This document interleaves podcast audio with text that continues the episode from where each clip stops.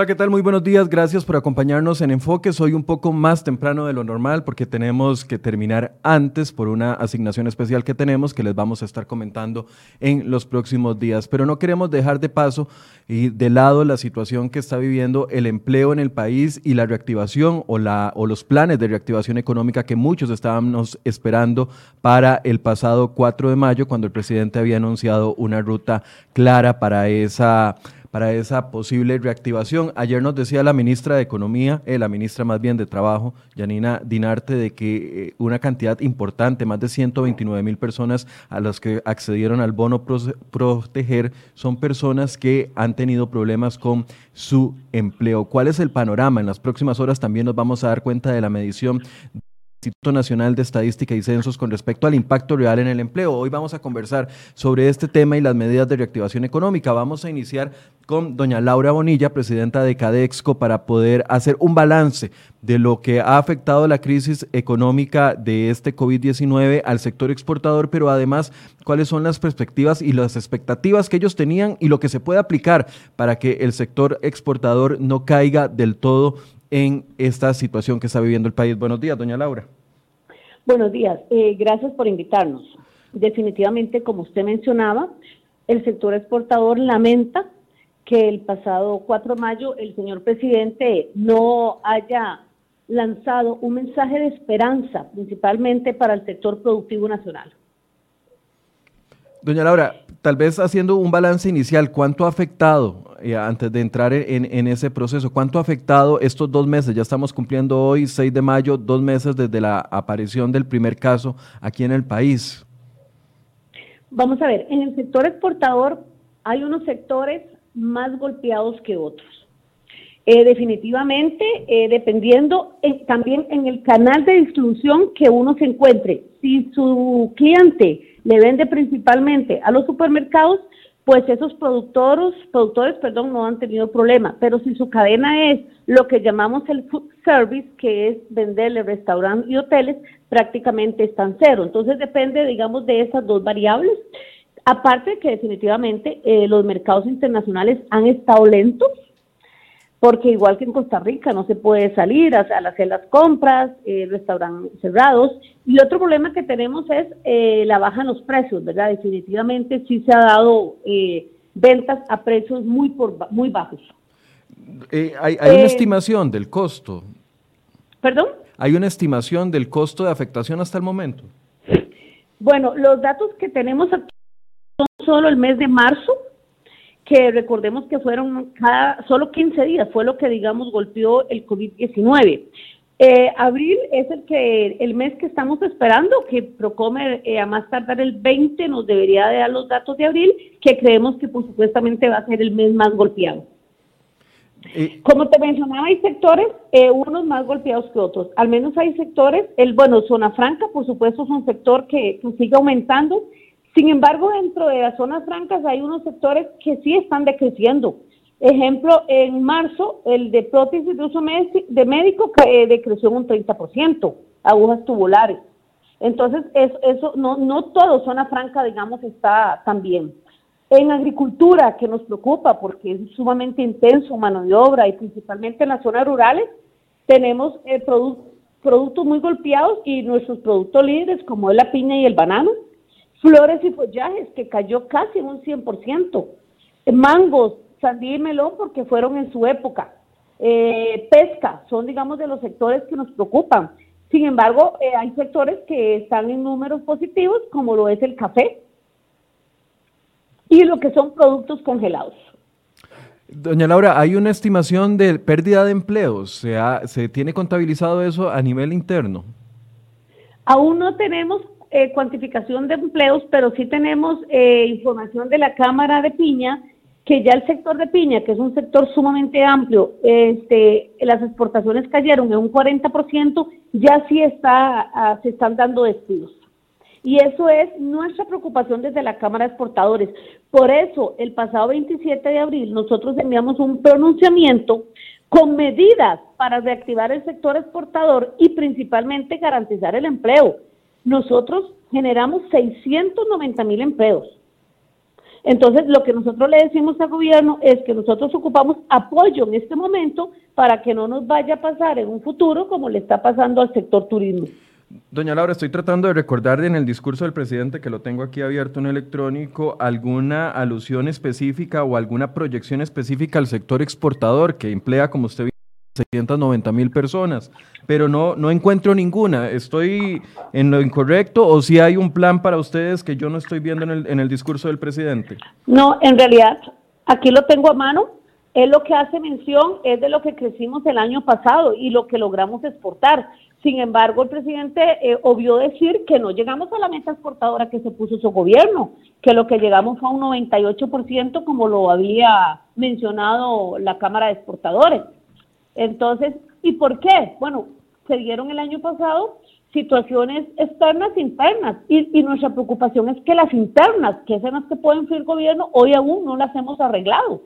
¿Son problemas que vienen antes de la crisis del COVID-19? Sí, problemas estructurales, claro.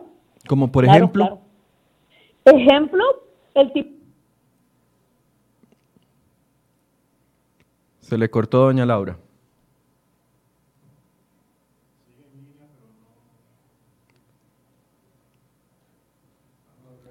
Vamos a ver, tenemos un problema de audio con doña Laura, no la estamos, no la estamos escuchando. Vamos a ver si eh, Tal vez Angie me puede ayudar a volver a llamar a doña Laura porque parece que se cortó la llamada.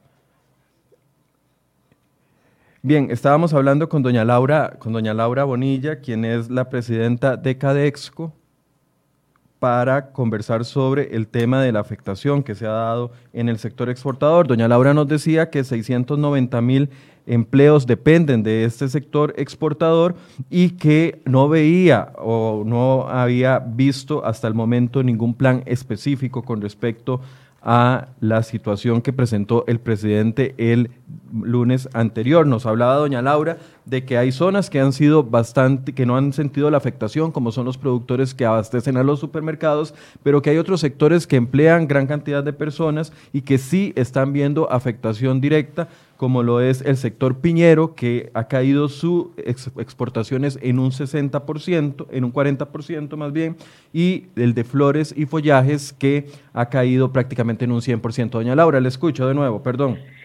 Sí, eh, como te mencionaba, hay temas, problemas estructurales país que no hemos resuelto, el tipo de cambio donde hemos perdido competitividad, el tema del registro de agroquímicos es un tema que en este país tiene más de 12 años este, y creo que las crisis son coyunturas al cambio. En este momento deberíamos, deberíamos de trabajar con este tema, el tema de simplificación de trámites, ¿verdad? Que siempre hemos mencionado en Costa Rica.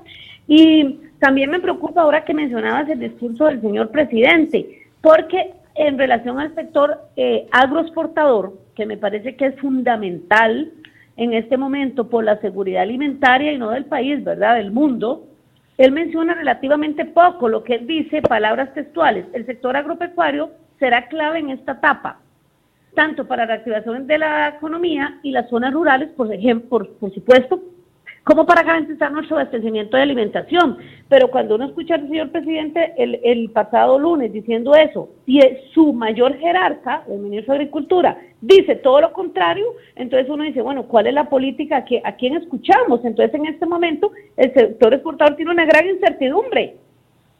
Doña Laura. Porque el presidente da un mensaje y el ministro da otro mensaje. Eso es lo que le iba a decir. Hay un acercamiento con el Ministerio de Agricultura y con don Renato específicamente pues sí estábamos teniendo acercamientos, pero no esperábamos esa declaración tan inoportuna que dio el ministro. Y nosotros incluso, como Cámara, exigimos al gobierno que nos aclare si eso fue una postura ideológica del señor ministro o es una postura de gobierno, porque nos estamos contradiciendo. y, Entonces es un tema preocupante. Claramente, doña Laura, la preocupación que existe eh, en el sector sanitario del gobierno es que el levantamiento completo de las medidas vayan a levantar o a explotar la curva de contagios del COVID-19. En el sector exportador específicamente, eh, ¿existen algunos planes de contingencia o existen mecanismos que permitan reactivar el sector sin sin, sin, y lo hago y lo, y lo repito varias veces para las personas que nos están viendo, sin la necesidad de poner en riesgo tanto a los trabajadores como a las personas que se dedican a esta actividad? ¿Qué pregunta más importante? Te comento. El sector exportador en Costa Rica ha desarrollado una cultura de certificaciones. Quiere decir que muchas de las medidas dadas por el Ministerio de Salud ya las veníamos aplicando. Lo que hicimos en este momento, porque te cuento que hemos seguido operando, por eso yo creo que es un llamado que la Cámara le hace al gobierno y se lo hemos dicho al señor presidente, que si una empresa trabaja aplicando todas las medidas de, de salubridad que ha dado el Ministerio, no hay por qué contaminarse. Te comento que nosotros hemos continuado trabajando y no tenemos el reporte de ningún colaborador este, con la pandemia. Entonces es sumamente importante, pero claro, hemos trabajado muy fuertemente, hemos invertido, la verdad, en, en, cooperar en este tema y la verdad que hemos demostrado que sí se puede. Por supuesto, todas las medidas y más que las medidas es el control diario de que todo se esté haciendo.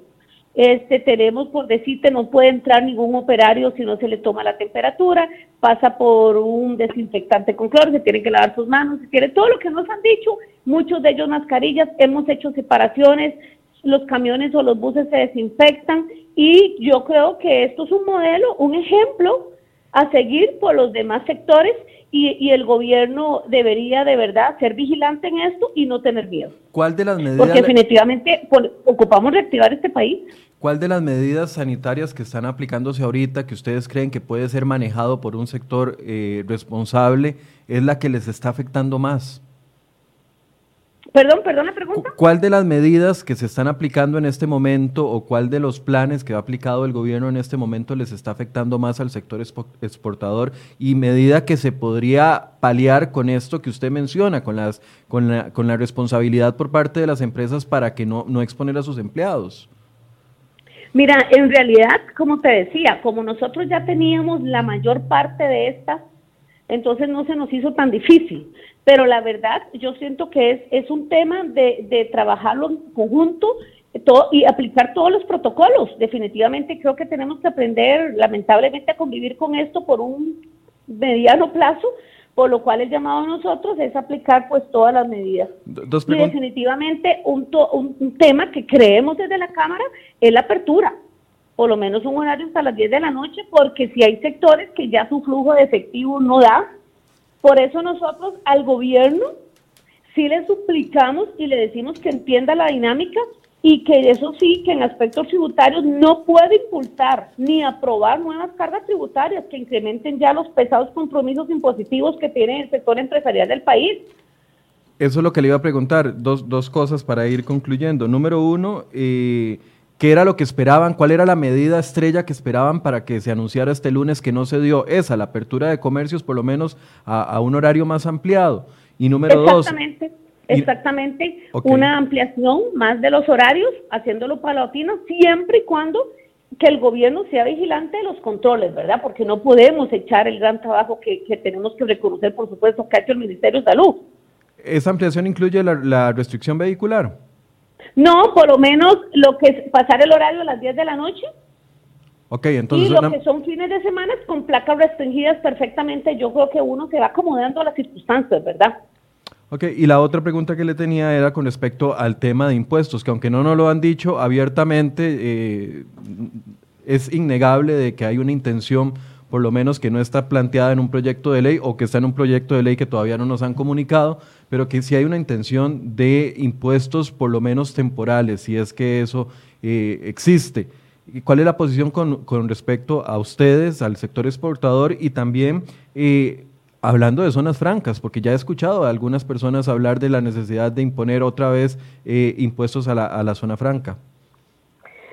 Bueno, definitivamente es contundente la posición del sector exportador de, como te decía ahora, de no impulsar ni aprobar nuevos impuestos. Yo creo que el, el tomar esas medidas las, las hace si está sentado en una oficina con aire acondicionado. O sea, pero, pero por favor, cuando tenemos cargas tributarias, cuando tenemos la caja, nuevos impuestos, cuando ya los empresarios tenemos que empezar a pensar en los aguinaldos. Entonces yo creo que definitivamente la Cámara de Exportadores eh, se le hace un llamado al gobierno Y yo creo que aquí los diputados van a tener que hacer una gran labor contra nosotros porque ya el gobierno debe estar más bien pensando en contención del gasto que no lo hizo la vez pasada cuando le aprobamos el nuevo impuesto. Bien, eh, una conclusión, doña Laura. Bueno, definitivamente, eh, dos conclusiones te voy a decir. El gobierno debería de apoyar definitivamente al sector agroexportador porque es un gran generador de empleo en las zonas rurales y es un gran dinamizador de la, economía. y aparte de la seguridad alimentaria, si ahora lo que estamos haciendo es comer.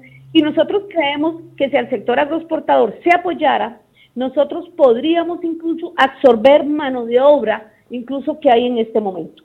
Y el segundo llamado que le hacemos al gobierno es que tiene que darse cuenta que ya el flujo de efectivo de ciertos sectores ya no da.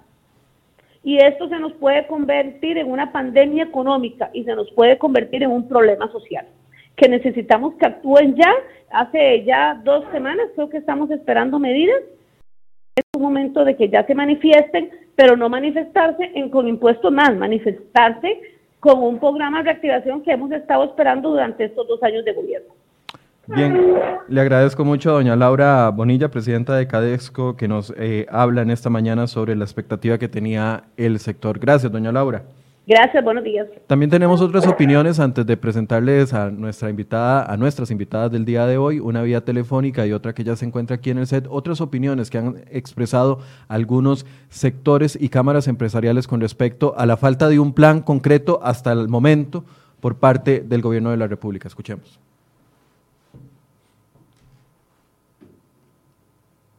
Consideramos que el presidente de la República dio un buen discurso. Reconocemos el trabajo realizado en áreas como infraestructura, ingreso a la OCDE y proyectos de ley aprobados con el apoyo de la Asamblea Legislativa y el sector productivo, así como los esfuerzos para atender la pandemia.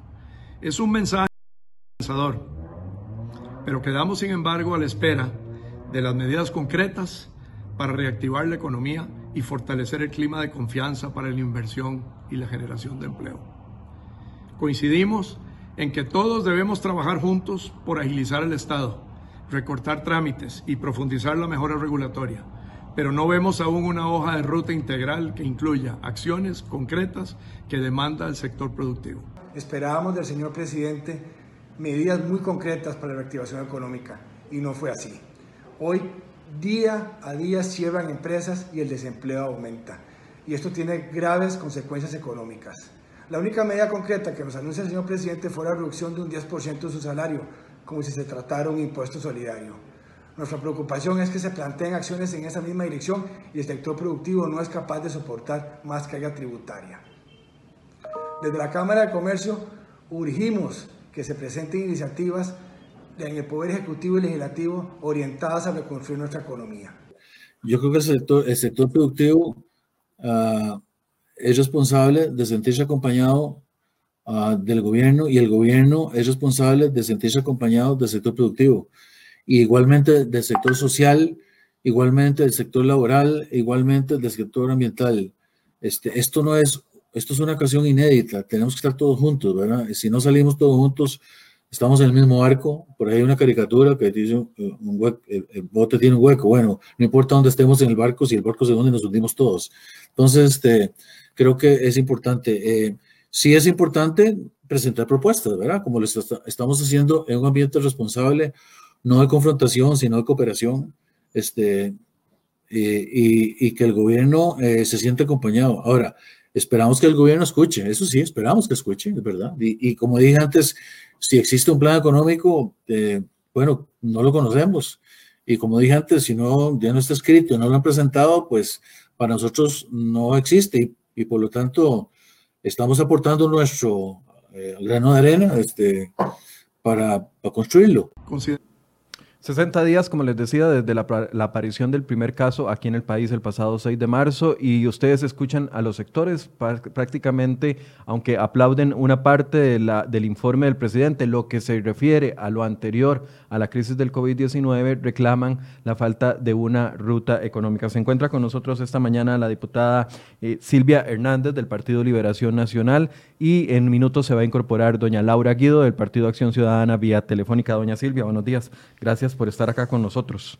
Muy buenos días, Michael. Eh, un placer. Muchísimas gracias por la invitación. Eh, yo no sé en, eh, qué más tiene que decir el sector productivo del país para, para que el mensaje cale a nivel de gobierno y se presente esa famosa ruta, si es que existe una ruta o un plan. No, yo creo que el sector productivo ha sido altamente claro. Se han escuchado las diferentes voces, no hoy, desde que inició este gobierno hemos venido hablando de un tema que ha ido migrando eh, dependiendo de la situación y hoy claramente eh, ya no hay forma de verla con un panorama distinto al de eh, situación drástica. En el entendido de que había un problema de informalidad que sigue teniendo el país eh, prácticamente un millón de personas, el tema del desempleo y ahora una crisis que ciertamente, como ya han señalado los representantes del sector productivo, es inédita, es lo que llamamos exógena, no es autoimpuesta por un gobierno en particular, pero lo cierto del caso es que es una crisis mundial que está teniendo afectaciones enormes en la medida en que tratemos de conciliar el tema de la salud con el aspecto económico, que son dos áreas que no vamos a poder, al menos en el corto y mediano plazo, ver en forma individual. ¿Y eso qué significa? En resumen, que hay medidas de confinamiento eh, que se tienen que seguir eh, revisando, valorando, protocolos de salida para lo que decía doña Laura Bonilla, que se puede ir mejorando. Por ejemplo, el tema de la restricción vehicular, que es un ejemplo sencillo y donde aquí podemos hablar de muchos, pero el quizás permitir ampliar un poco la hora sin que eso signifique espacios de, de donde se dé mayor conglomeramiento, eh, sí puede ayudar muchísimo a que una persona, eh, no sé, termine... Eh, el otro día escuchaba eh, un grupo de pequeños empresarios que están haciendo mejoras en el Hotel Las Mareas en Guanacaste y eh, me llamó mucho la atención que uno de los de las personas, puesto que este hotel en particular aprovechó el tema del cierre para hacer algunas mejoras y bueno, no tenía ni siquiera dónde hospedarse a lo largo de la ruta entre San José y Guanacaste y pasar a desayunar, por ejemplo, porque hay muchos hoteles de paso y muchos hoteles o cadenas que están cerradas. Bueno, podemos eventualmente, y eso es lo que esperaba el sector productivo, eso es lo que espera las y los costarricenses del presidente de la República, del equipo de competitividad, del equipo económico, cuáles son los protocolos de salida. Es que aquí el presidente ha sido muy claro conmigo hablar del tema económico ignorando el tema de salud. Insisto, ambas ambas esquemas, ambos componentes deben de conciliarse en el marco de una pandemia. Pero necesitamos saber cuáles de estos sectores productivos poco a poco se pueden ir habilitando y bajo qué protocolos. Eh, ¿Dónde hay mayor riesgo? Ya sabemos que el tema de cultura y entretenimiento se ha cerrado por razones obvias, de espacios reducidos en los cines, por ejemplo. Bueno, si hay una salida para el entretenimiento, ¿de qué forma se va a ir habilitando? Estos protocolos de salida, este punto de salida de la mano con el Ministerio de Salud, lo debe establecer el gobierno de la República. No es el propio sector productivo el que se autoimpone medidas eh, que pueda, o no es el mismo sector productivo el que dice cuál de todos estos sectores debe salir primero, eh, para que no sea algo que se mida como de conveniencia propia, sino que el mismo gobierno instale esos protocolos. Eh, igual con los esquemas de teletrabajo dentro de la misma Asamblea Legislativa, por ejemplo, para, para ir identificando en algo donde más nos vamos familiarizando Bueno, ¿hasta qué medida y punto pueden continuar los funcionarios públicos ejerciendo 100% teletrabajo? Que no estoy para nada cuestionándolo.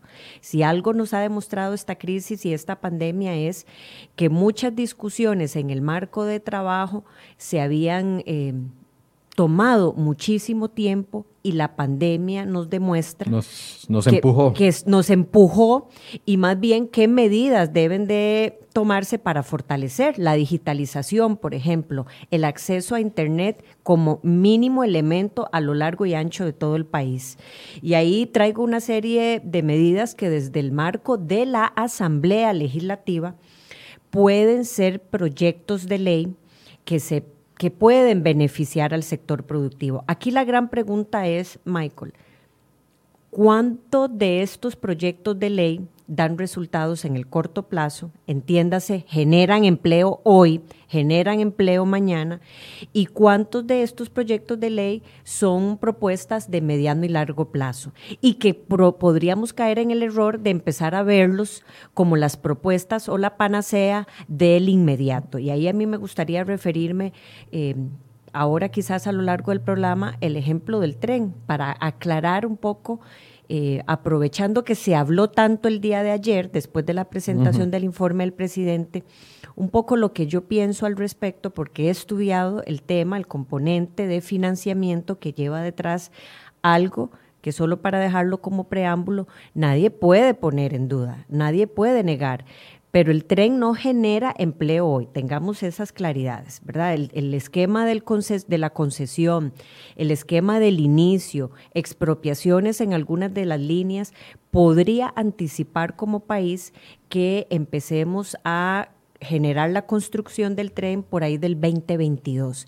Entonces, eso no está malo, eso no significa que se dilaten los otros componentes, pero esa no es la expectativa de generar empleo hoy como se ha dicho, que genera una cantidad eh, importante de empleos, que genera movilidad. Yo creo que ahí hay un punto en donde me gustaría tomar unos minutos para reflexionar. Insisto, es importante, es absolutamente necesario tener una discusión en el marco de la Asamblea, pero hay que entender qué hay detrás, por lo menos para que la discusión sea clara y seria. Pero creo que eso nos lleva al punto, ¿dónde están los planes a tres, seis, nueve meses, un año, dos años, tres años, verdad?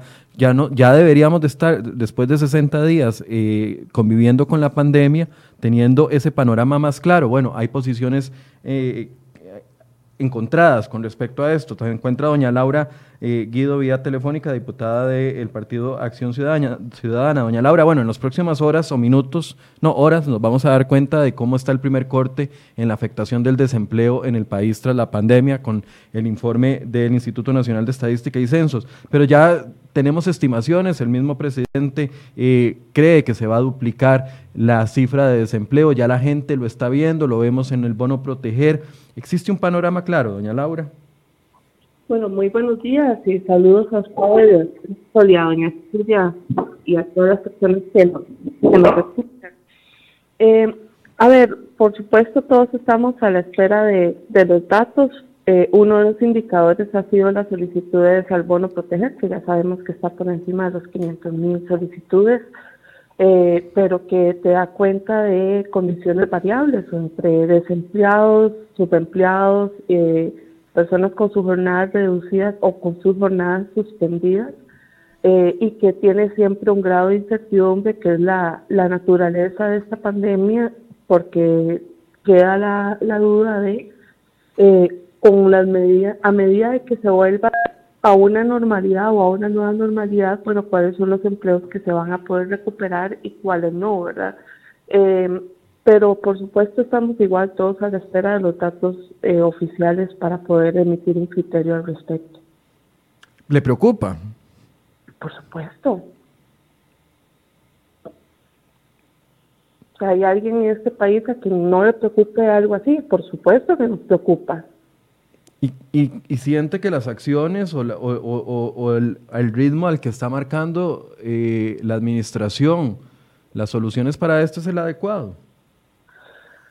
Yo creo que han habido etapas en esta emergencia como en toda emergencia. las primeras etapas se atendieron con herramientas que permitieran mantener el, la posibilidad de los empleadores de eventualmente en la pasada esta situación poder recuperar empleos.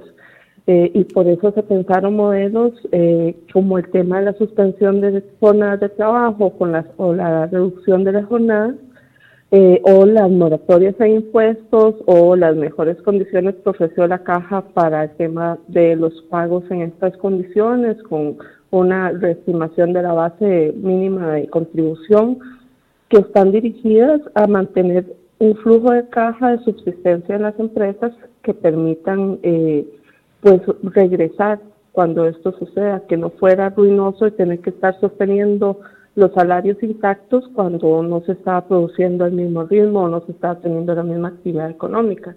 Pero por supuesto que esta, esta crisis desmantela también problemas sistémicos que tiene este país y que han sido eh, o han estado bajo la superficie durante muchísimos años, incluso algunos han estado en el centro del debate, por ejemplo la informalidad.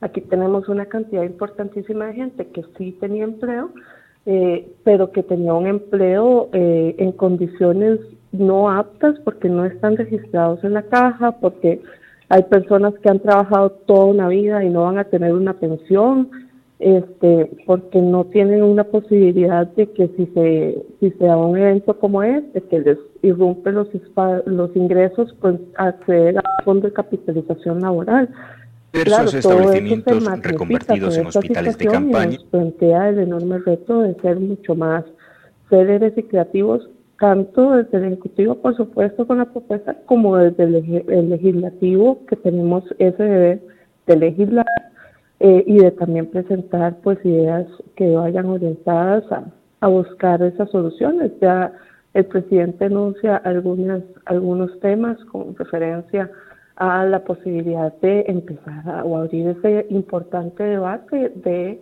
cómo vamos a atender esa realidad de informalidad eh, y cómo vamos a poder incorporar a estas personas, por ejemplo, el sistema de contribución de la caja. Este, cuando, cuando aquí si algo ha demostrado esta pandemia, pues es esa necesidad de que todos contemos con ese acceso a un seguro de salud y que podamos sostenerlo de forma solidaria también. Ahora, mencionar temas, porque me imagino que usted ha escuchado también las declaraciones de los otros sectores que están diciendo, bueno, esperábamos un plan concreto, por lo menos escenarios, ante la situación de la pandemia y no salieron del presidente. El presidente se limitó a mencionar temas generales, que mencionar temas generales no significa que yo tenga un plan. Yo puedo mencionar aquí una lista de un montón de temas y no significa que hayan planes específicos para cada tema. ¿Usted sí quedó satisfecha con lo que dijo el presidente el lunes? Me parece que el presidente fue claro en explicar que el, fondo de su disertación está orientado a presentar también las motivaciones que iban a estar o la visión de desarrollo que impregnaba su, su, las, las fases siguientes. Esto es un ejercicio constitucional también de rendición de cuentas que tiene que abarcar un año, y que así lo hizo. Y este dividido en dos, la etapa prepandemia eh, a la cual se refirió con amplitud sobre lo alcanzado en ese momento y a la etapa pues de la pandemia que también dio cuentas de lo que se ha hecho y dejó con toda claridad enunciado que será el Consejo Económico el que hará anuncios en el transcurso de esta semana. Yo creo que es eh, un debate sobre cómo comunica el presidente eh, que no puede eh, no puede llevarse a la conclusión de que no hay propuesta, porque entonces no haces un anuncio de que viene el equipo económico con anuncios en esta semana, ¿verdad? Eh, Pero él había dicho claramente que, el 4 de mayo íbamos a conocer, él había dicho claramente, el 4 de mayo voy a dar a conocer las pautas. Y me parece que aquí hay pautas importantes, por ejemplo, hay una, un énfasis en la inversión en infraestructura eh, un énfasis en aquella infraestructura que inició en la proyección prepandemia eh, y que este, se va a mantener. Y eso es una apuesta importante. Aquí podría haber una renuncia a esa apuesta, por ejemplo, y decir que esos fondos no se van a ejecutar para tal fin. Y sin embargo se nos presenta una lista de, una ruta eh, entre la apuesta que se ha hecho por pasar de, carreteras de lastre a carreteras de asfalto o, o, de, o de pavimento, este, o eh, pues obras en, en, comunidades que tienen una reactivación, por ejemplo, eh, hace una mención al hospital de Turrialba, zona de la cual yo pertenezco y que en una zona tan afectada previo a la pandemia por la falta de fuentes de empleo, es una oportunidad extraordinaria de poder emplear una cantidad importante de gente. Es un proyecto que ya está avanzado, que esperamos que este año empiece su fase constructiva.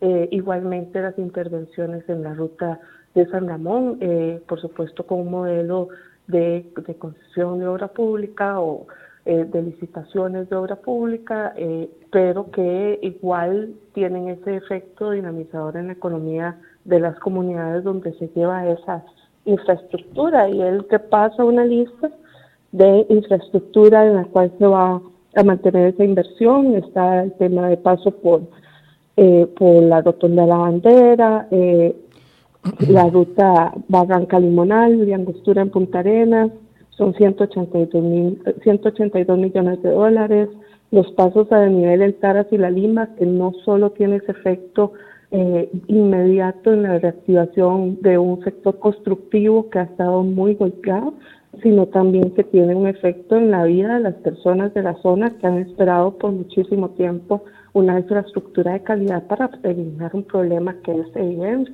Bien. Eh, igualmente en la ruta de Cartago, con lo cual se está buscando ya el financiamiento, los niveles en los semáforos de Atillo, ver hay una, una larga lista que nos presentó en materia de infraestructura, que es una apuesta a seguir.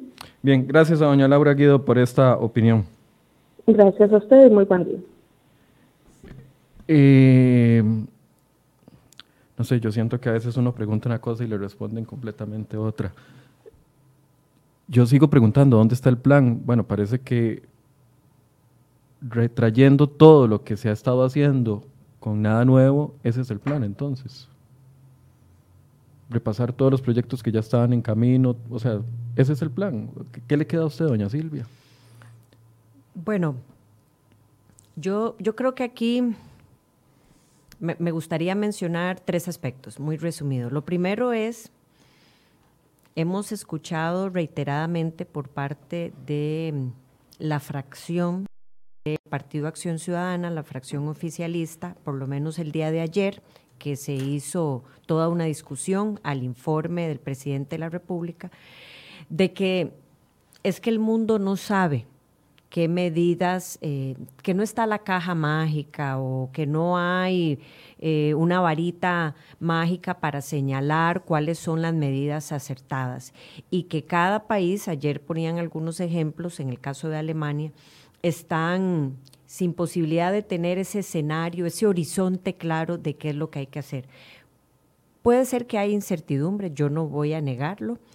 Puede ser que eh, la crisis, como la llamamos inédita, nos haga repensar mucho de lo que hasta hoy se venía trabajando como país. Pero lo que sí es absolutamente claro, Michael, es que usted tiene que tener un punto de partida. Por supuesto. Y ese punto de partida se puede ajustar. Aquí nadie está señalando que si usted propone hoy una batería de iniciativas, una batería de proyectos de ley, sobre la marcha no tenga que ajustarlo. Es exactamente lo que hoy se está discutiendo. Nosotros como Asamblea Legislativa aprobamos medidas que yo llamo de, operación, de operatividad, que son eh, incrementar multas, sanciones para eh, incumplimiento a restricción vehicular, para ir a espacios eh, físicos donde se, por ejemplo, bares o espacios de entretenimiento nocturno, por un tema porque queremos mantener la vida de las y los costarricenses. Esto es una pandemia que realmente eh, tiene afectaciones en la vida de las personas si no incumplimos esos protocolos. Pero entendemos que esas medidas, esas sanciones son temporales en el marco de esta emergencia. Que ya se acabó, no, nadie está diciendo eso que la, Costa Rica ha mitigado la curva, sí, pero hoy no hay una medicina. Usted y yo no estamos inmunes a esta situación. Hay que seguir teniendo los protocolos. Pero eso no nos exime que empecemos a ver que se puede ir flexibilizando. Entonces, en concreto, el presidente le debe, el Ejecutivo le debe a este país como mínimo el punto de partida. La ruta del punto de partida que se esté proyectando, ¿para qué? Para que se generen esos esquemas de activación poco a poco con las medidas de protocolo, número uno. Y número dos, pasada la crisis, qué podemos ir creando, qué podemos ir construyendo para esa salida post-crisis. Hay muchísima incertidumbre, se destruyen muchísimos empleos. Sí, tiene razón doña Laura, nadie, doña Laura Guido, nadie está negando que previo a la crisis el país eh, venía arrastrando niveles de informalidad alarmantes, mucho por el esquema probablemente de seguridad social al que le ha apuntado el país. Y nadie va a negar que muchas de las medidas que hoy implementa el gobierno de la República son recetas ajustadas a nuestro país, pero que se están tomando a nivel mundial resumidas en cuatro esquemas. Cómo eh, mitigar la pérdida de ingreso de las personas, Aquí hemos venido tomando algunas acciones, por ejemplo, con el, cambio en el fondo de capitalización laboral para que personas que no solamente quedan desempleadas, sino que ven mermados sus ingresos puedan acceder a ellos, por poner un ejemplo. El, segundo componente a nivel mundial son medidas para ayudar a las empresas, eh, financiamiento, por ejemplo para que las empresas que se puedan mantener abiertas eh, no tengan que cerrar. El tercer componente es quitarle presión a los esquemas de salud. ¿Por qué? Porque las pruebas médicas se van a tener que seguir haciendo, la previsión para atención de personas enfermas se tiene que seguir haciendo y el cuarto componente es la política monetaria. Estos cuatro componentes a nivel mundial los están aplicando todos los países, con propuestas muy similares, más o menos lo que hace Costa Rica. Aquí no hay, no hay eh, inventos de maravillas, sino que ya se está haciendo a nivel mundial. Eh, lo cierto del caso es que esa confianza que llama el presidente, esa unidad nacional, es limitada. No es suficiente en el discurso apelar a la confianza, a la institucionalidad y no dar algunas pautas, al menos, insisto, ese punto de partida. Entonces, pero a ver, se desaprovecha. Sí, doña Silvia, yo entiendo muy bien a la gente que está escribiendo aquí en el programa y que nos escribe todos los días por correos electrónicos diciéndonos, estoy mandando currículum si no tengo, eh, traté de acceder al bono proteger y no me lo han rechazado. Es más, pongámoslo en perspectiva, 580 mil personas pidiendo el bono, 188 mil lo han recibido hasta el momento, es la tercera parte. O sea, la gente ahí, la que nos está viendo afuera, no está sintiendo ningún avance del Estado que les beneficie a ellos en algo, o que les recupere la posibilidad de tener un empleo a corto plazo, o que les recupere, o que les dé la posibilidad de tener un ingreso, que 125 mil por tres meses, sabemos que para el Estado es un gran sacrificio, pero para las familias es muy poco. Sumado al tema del confinamiento, y esto no es menor, cuando tratamos de ver condiciones que revelaba el propio Estado de la Nación en las que viven las personas, muchas de las familias costarricenses, en espacios físicos muy reducidos, en, viviendas eh, donde hay mucha limitación a un espacio verde, por lo menos para, para salir un momento cuando hay niños de por medio chiquitos. Entonces, realmente eh, es una situación muy compleja. Yo no, con esto no estoy haciendo un llamado a que todos nos tiremos a la calle y, omitamos. De eso no se trata. Y eso hay que dejarlo muy claro. Pero sí a las personas, a las familias, a los costarricenses, hay que vender una claridad, hay que dar claridad de qué es lo que viene después. El presidente habla de que él quiere atender a los más vulnerables. ¿Quién va a estar en desacuerdo con eso, Michael? La, pregunta es ¿cómo? ¿De dónde salen los ingresos? El presidente dice quiero ayudar a la reactivación económica. Muy bien, todos. ¿Cómo? Denos los parámetros. Entonces yo, yo creo que las personas que hoy nos escuchan tienen que, tienen que tener dos cosas claras. La Asamblea Legislativa ha venido aprobando un conjunto de leyes acelerados en este periodo menor a dos meses para intentar dar respuesta. Y eso, eso hay que tenerlo claro. Lo primero fue una modificación inmediata al reglamento de la Asamblea para ir a sesionar fuera de la Asamblea. Es exactamente estas medidas que le digo, que es entre mezcla de creatividad, si lo quiere llamar, y protocolos de seguridad sin que las cosas se frenen. Usted me dice hoy, Michael, que las familias están sin recibir el bono proteger, pero si esa Asamblea Legislativa estuviese cerrada por temas de contagio masivo, el problema sería mayor. Le dimos muy rápidamente aprobación, aprobación perdón, a una serie de iniciativas que alimentan ese bono proteger, recursos. Nunca en la historia un presupuesto extraordinario ha salido tan rápido. Se dio el proyecto de alivio a las empresas para que rápida, por lo menos temporalmente, los pagos de tributos se, se usen como colchón inicial. ¿Es suficiente? No, hay, hay una gran interrogante, pero por lo menos de colchón inicial para su trabajo. Eh, mientras están cerrándose negocios, hoteles, cines, etcétera. Se le dio la posibilidad de retiro del FCL, se trabajó la ley de datáfonos que venía eh, con, de, con el acelerador no puesto encima y que finalmente en el marco de esta pandemia se aprueba para qué? Para reducir cobros, para reducirle cobros al para quitarle tramitología. ¿Es suficiente? Por supuesto que no. Eh, si aproba, vienen una serie de iniciativas de ley que están en discusión. No estoy tomando postura sobre eso, como es el tema de alquileres, como es el tema de mejorar los, el crédito o financiamiento que tienen las personas, pero eso no es suficiente para salir de la crisis. Ayuda más que abramos parcialmente algunos negocios y que la gente pueda trabajar y tenga un ingreso fijo semanal. Exactamente. Entonces, aquí yo tengo un inventario que yo me hice para venir al programa y que las personas también digan, bueno, el presidente se quedó corto o desaprovechó una oportunidad para marcar un punto de partida, al menos inicial, que nadie duda que puede ir fortaleciéndose, pero la Asamblea Legislativa tiene una cantidad de iniciativas de ley que vamos a ir caminando. La gran mm. pregunta es que las y los costarricenses deben demandar, deben exigir cuánto de todo esto le genera usted empleo hoy como le decía al inicio, ¿cuánto de todo esto en el corto, mediano plazo propicia empleo? Por ejemplo, hay una iniciativa del diputado Roberto Thompson para volver a un esquema que en el pasado se utilizó para que los feriados se peguen con el fin de semana. Yo diría, bueno, eso es importante si queremos ir abriendo el turismo para nacionales, pero ¿es eso posible hoy? Ya están los protocolos, ya el gobierno le está poniendo atención a eso. Hay personas interesadas en ir a, pasar, por ejemplo, a un hotel tiempo cuando los espacios eh, de áreas comunes están cerradas. Se pueden habilitar con la mitad o el 50% del uso de ese hotel. Bueno, tengamos una discusión técnica que, que, de nuevo, porque no quiero sonar aquí imprudente ante lo que significa una pandemia en la vida de las personas, pero bueno, tengamos una discusión que concilie salud y economía.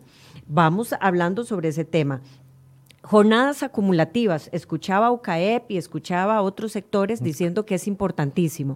AmCham lo decía. El AmCham lo decía. Bueno, venimos arrastrando, Liberación Nacional presentó este proyecto de ley que ha tenido todos los peros para salir. Hoy, en cuestión de semanas, aprobamos la ley de flexibilidad laboral que le permitió casualmente a empresarios reducir eh, los tiempos de trabajo de sus, de sus colaboradores para, para evitar algo, para evitar el desempleo, no porque se quieran reducir sus ingresos. Entonces, hay, hay temas que podríamos hablar. El, el tren que podemos referirnos a ello, quizás Vamos a tener que hacer un programa específico del sí, tren. Sí, tenemos que hacerlo aparte, pero por ejemplo, hay otra infraestructura que hoy sí está generando empleo. Ya bien decía doña Laura, hay que, hay que ampliar muchísimo más con el tema de la Florencio del Castillo, saber si los recursos que se están previendo para San Ramón y San Carlos son suficientes o a mitad de camino va a hacer falta más recursos? ¿Para cuándo la ampliación de la Ruta 27, los pasos a desnivel que se señalaba de la Rotonda La Bandera? El gobierno había anunciado pasos a desnivel en los semáforos de los Atillos sobre circunvalación. Bueno, ¿cuándo inician esas obras que casualmente dinamizan? Eh, la reforma Lina y el CONESU, vital en este momento, pero esas reformas que son urgentes, que tenemos que aprobar, no van a generar el empleo del corto plazo.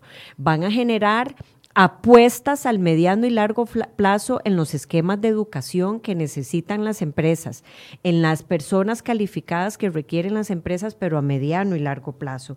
El tema de electricidad, los proyectos para entrar a ver los problemas de financiamiento del ICE.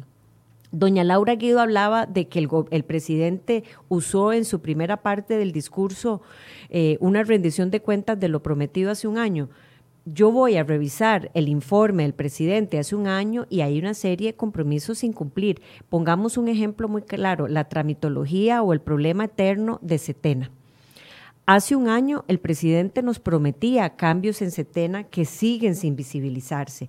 Ahora tenemos el, reglamento del IMBU, que se le dio una moratoria. Se dejó de hablar, por lo menos yo como diputada de la República no he escuchado qué está haciendo el IMBU en este impasse que se tomó para hacer los cambios a ese reglamento y anunciarlos inmediatamente, porque el plazo que se definió ya se va a vencer y no tenemos claridad de si volvemos al mismo documento con el que generamos un problema. El tema de fiscalización de obras. Doña Laura y el gobierno hablan de algunas obras, pero poco se habla de la fiscalización. Hay eh, problemas en muchas de estas obras que simple y sencillamente el gobierno sale a decir que tienen atrasos de 18 meses. Bueno, la ruta 32, que ayer el diputado Gurzón hacía un reclamo porque no hay claridad de qué va a pasar con la ruta 32. Bueno, entonces, dinamizar la economía, apostar a la infraestructura es importante, no es suficiente, siempre y cuando esa infraestructura se realice, siempre y cuando se cumplan los, los, los plazos de la contratación, de la licitación. A mí me parece que ahí hay que poner en enorme intención. El tema del registro de genéricos y el tema del registro de agroquímicos. Lleva una enorme razón doña Laura eh, Bonilla. cuando habla de que en este país eso se ha frenado. Y cualquiera que me escucha va a decir, bueno, pero ¿por qué nos están hablando de agroquímicos? ¿Nos quieren enfermar? No, es que como país estamos utilizando agroquímicos, llamémoslo así, de vieja generación, de una molécula de vieja generación, cuando hay eh, un freno o un bulto de registros que no se aprueban y que podrían dinamizar muchísimo más el agro y esos esquemas de exportación al que hacía uso ella. Eso ya no se puede, ya no se puede frenar más. Eh, hemos llevado ese tema al presidente una cantidad de veces, lo hemos propuesto como fracción y simple y sencillamente no sucede nada. Ya no podemos tener eso en un stand-by. Doña Silvia, de lo que afecta directamente a la gente, eh, ¿qué posición tiene Liberación Nacional con respecto? Yo sé que ya usted tiene unos días de ya no ser la jefa de fracción de Liberación Nacional, pero ¿qué posición tienen a lo interno que han conversado sobre la posible intención de nuevos impuestos? ¿Estarían avalando eso? Le voy a responder de dos formas. De categórica, la primera es no. Eh, y ahora ese no no es antojadizo o porque suene bonito decir eso al micrófono. Permítame en cuestión de un minuto señalar que detrás de cualquier propuesta de y, además desgranemos a qué se refiere, porque también quienes nos escuchan nos pueden estar diciendo, bueno, yo sí quiero que le ponga impuestos, por ejemplo, alguien podría decir a las zonas francas. Bueno, el gobierno está señalando, por lo menos de lo que se ha escuchado, dos o tres esquemas. Lo primero es subir el IVA del 13 al 15%. Y lo otro es quitarle algunas de las medidas o poner impuestos al régimen de zonas francas. Esa discusión. Y también está el este solidario. Y también está el impuesto solidario, del que el presidente ya se desprendió o anunció un 10% de su salario. Yo creo que, paréntesis ahí, ese 10% repercute poco, cualquiera me diría es simbólico, sí, pero lo que más repercute es que el presidente no tenga una pensión de por vida. Eh, empecemos a hablar por ahí, ¿verdad? Eh, yo creo que desde ahí se dan anuncios mucho más claros. Con respecto a estos impuestos, eh, hay un tema técnico que se llama la incidencia del impuesto y a eso es a lo que quiero apelar el día de hoy. ¿Qué significa? Que usted cuando pone un impuesto lo que busca es que la persona y las empresas puedan pagarlo. Que el esquema de competitividad país que el, esquema de la economía permita que esos impuestos se cobren. porque en realidad la importancia detrás de todo esto, Michael, es que, que yo como Estado pueda cobrar esos impuestos, pueda recaudar esos impuestos. Cuando no hay cómo pagar, porque no hay utilidades, por ejemplo, en el caso de renta, o cuando simple y sencillamente las personas o la economía como tal no tiene cómo generar esa posibilidad, no es prudente, pero además no tiene racionalidad hablar de un cobro de impuestos. Entonces, cuando ya todo está señalando que la economía no crece, que la gente no tiene empleo, que las personas están más bien viendo cómo negocian porque no pueden pagar el alquiler, cómo más bien el Estado le brinda una protección para que no se haga un desalojo de la vivienda, para que la persona no sea tirada a la calle, ¿cómo vamos a estar hablando en este momento de subir esos impuestos? A las empresas, bueno, en el peor momento estaríamos hablando. Yo no le veo oportunidad por supuesto que el proyecto ni siquiera ha llegado y yo no me puedo referir hoy por el fondo del proyecto y no le puedo hablar con certeza de lo que trae el proyecto. sí, pero es porque el gobierno le ha metido misterio a esto. Primero lo suelta, después lo quita, después dice que sí, después dice que tal vez. El presidente da un mensaje, eh, un mensaje que no dice nada. Entonces uno, uno está en la, en expectativa que, que como que pareciera que hay una adicción a la incertidumbre y entonces entre más incertidumbre nos metan, más felices están. Eso sumado, se lo voy a poner, sumado a que lo anuncio, pero el problema es de la Asamblea. Si no lo aprobaron, irresponsables diputados. Y si lo aprueban, irresponsables diputados. No, no, señor. Eh, el presidente de la República, y a eso nos referimos, el gobierno, quien está en marcha, quien tiene esa labor, es el Ejecutivo. Y el Ejecutivo no puede seguir enviando estas señales contradictorias, pero además estas ideas sueltas que no se articulan de un plan que le exponga a la ciudadanía, primero, cuál es la necesidad de ingresos que tiene el país. El presidente no se atreve a decir, mire, yo ocupo eso porque si no, no puedo pagar aguinaldos a fin de año. Bueno, eh, díganos cómo está la situación, díganos cómo está en este momento las arcas de Hacienda. ¿Qué significa eso? Que estamos anticipando un escenario para ir a pedir letras del Tesoro nuevamente. Bueno, háblele a la ciudadanía con claridad y eso no significa que, eso hace permisible cualquier iniciativa que venga del Ejecutivo. Pero lo que a mí me parece irresponsable es que el presidente, eh, teniendo la obligación y la potestad constitucional, le revierte esa situación a la Asamblea Legislativa. Si la Asamblea Legislativa no lo hace, no está a favor de las finanzas públicas. Y si lo hace, eh, es el malo de la película. No, no, señor, eso no es así. Este país necesita claridad y por lo menos a mi criterio no estamos en una situación, en un momentum en donde usted pueda salir a hablar de cobrarle impuestos a quienes hoy particularmente están sosteniendo un poco la economía y dejar de satanizar, perdón, yo creo que el Estado costarricense se tiene que eh, tener mayor eficiencia, pero me parece que la eficiencia del Estado no puede ser a costa de satanizar al sector privado. Entonces, en tema de si, si la intención fuera elevar el impuesto, el, IVA del 13 al 15%, Liberación no estaría de acuerdo con eso. No estaríamos de acuerdo, no es el momento. Si la intención fuera un impuesto solidario temporal, Liberación estaría de acuerdo. Bueno, vamos a ver, yo ahí, ese proyecto no ha llegado. Yo creo que probablemente la discusión va a girar en que quienes hoy tengamos salario y trabajo tengamos que ayudar de alguna forma a quienes lo han perdido. Y habrá que revisar la, la justificación y el proyecto del impuesto solidario de que tal vez a la larga esa es una discusión que yo estoy abierta a tener. Y si con mi salario yo tengo que ayudar a quienes hoy no tienen cómo sostenerlo, bueno, es una discusión que hay que dar y revisar. Pero no encuentro cabida para subir el impuesto al valor agregado y no encuentro posibilidad en este momento de salir a cobrarle impuestos al sector privado cuando más bien está cerrado. Ahora, pero meterle un impuesto independientemente del umbral a, a los salarios, un impuesto adicional es estratégico, con toda esta argumentación que usted ha dado antes. Le voy a decir, eh, eh, no, no es quizás estratégico, pero yo no puedo nunca huir a la idea de que esa discusión, de que hay gente que la está pasando realmente mal. Ahora bien, esa es la forma. A mí me parece que se pueden buscar otros esquemas eh, usted me dirá, bueno, pero el sector público entonces es el que va a arrastrar con todo el soporte de la reforma. No, no necesariamente va a ser el único que lo está haciendo en este momento, no necesariamente será el único.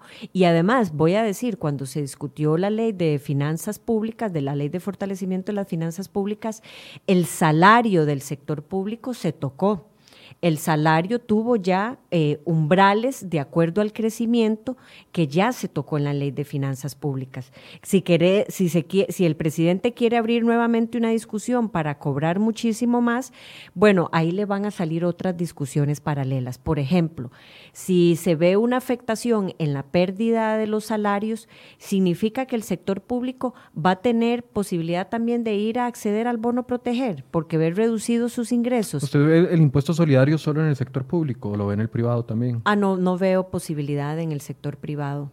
Ah, ok. Este Cuando usted habla de impuestos solidarios, solo lo ve posible en el sector público. Cuando yo hablo de que esa es una discusión que va a llegar a la Asamblea Legislativa que hoy no existe, Anticipo que muy probablemente quienes hoy estemos sosteniendo nuestro trabajo fundamentalmente en el sector público, que no se ha visto reducido del todo, tengamos que tener una discusión de cómo ayudar. No estoy diciendo con esto que estoy a favor.